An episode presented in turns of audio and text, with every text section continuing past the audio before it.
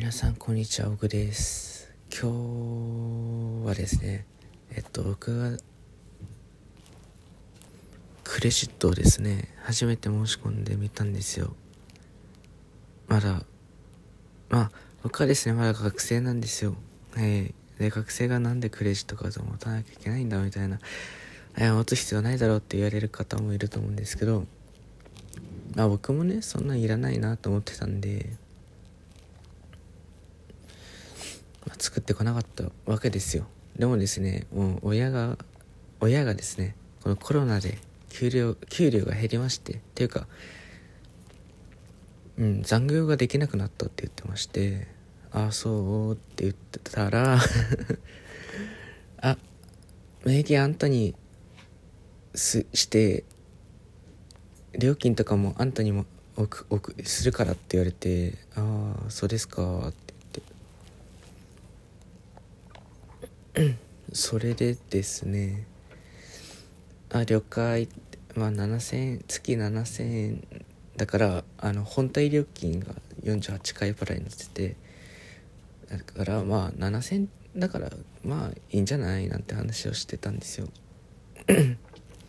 そしたら気づいちゃったんですよ。そういえば僕クレジットカードないやと。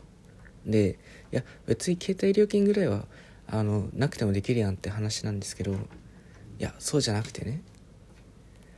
本体料金48回払い。もしこれ俺に移ったらこの48回払いなくなるよねって思って。だって48回払いってクレジットカードの分割でしょって。僕クレジットカード持ってないよ。48回払い多分無理だよってなって。そしたらさ、ま、作るしかないやん。まあ学生でも作れるようなクレジットカードをですね申請。今日さっき申請したばっかなんですけどまあ申請してまだ審査通ってないです。あ通ってないっていうとあれだけど審査中です。通ってないかもしれない。ちょっと怖いよね。えっとそれでなんですけどもうんえそれでってな何？みたいな。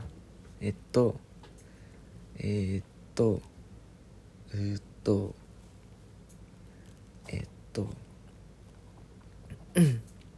あそうだそうだ。クレジットカードもしもですね申請通った場合、えカードが来るわけじゃないですか。で分割払いなんていうのはね、まあ、信用な信用とかあるんで、えー僕作ったばかりで、えー名義変更なんかしたら分割払いができなくなる可能性ができない可能性が高いんですよ。なんでかっていうと取引をしてないわけですよ。そうすると返済能力返済能力とかそういったものがですねわからないということなのでもしかしたら、えークレジットカードを作れても分割払い携帯の方ができないかもしれないっていうので少し今考え中です。まあ勝手にちょっと自分で適当に借りて、まあ、返済でもしてようかなっていうのもあるんですけど、まあ、とりあえずなんとかなるでしょう、まあ、最悪分割じゃなくて一括で払えばいいし。っていう感じです。以上。バイバイ。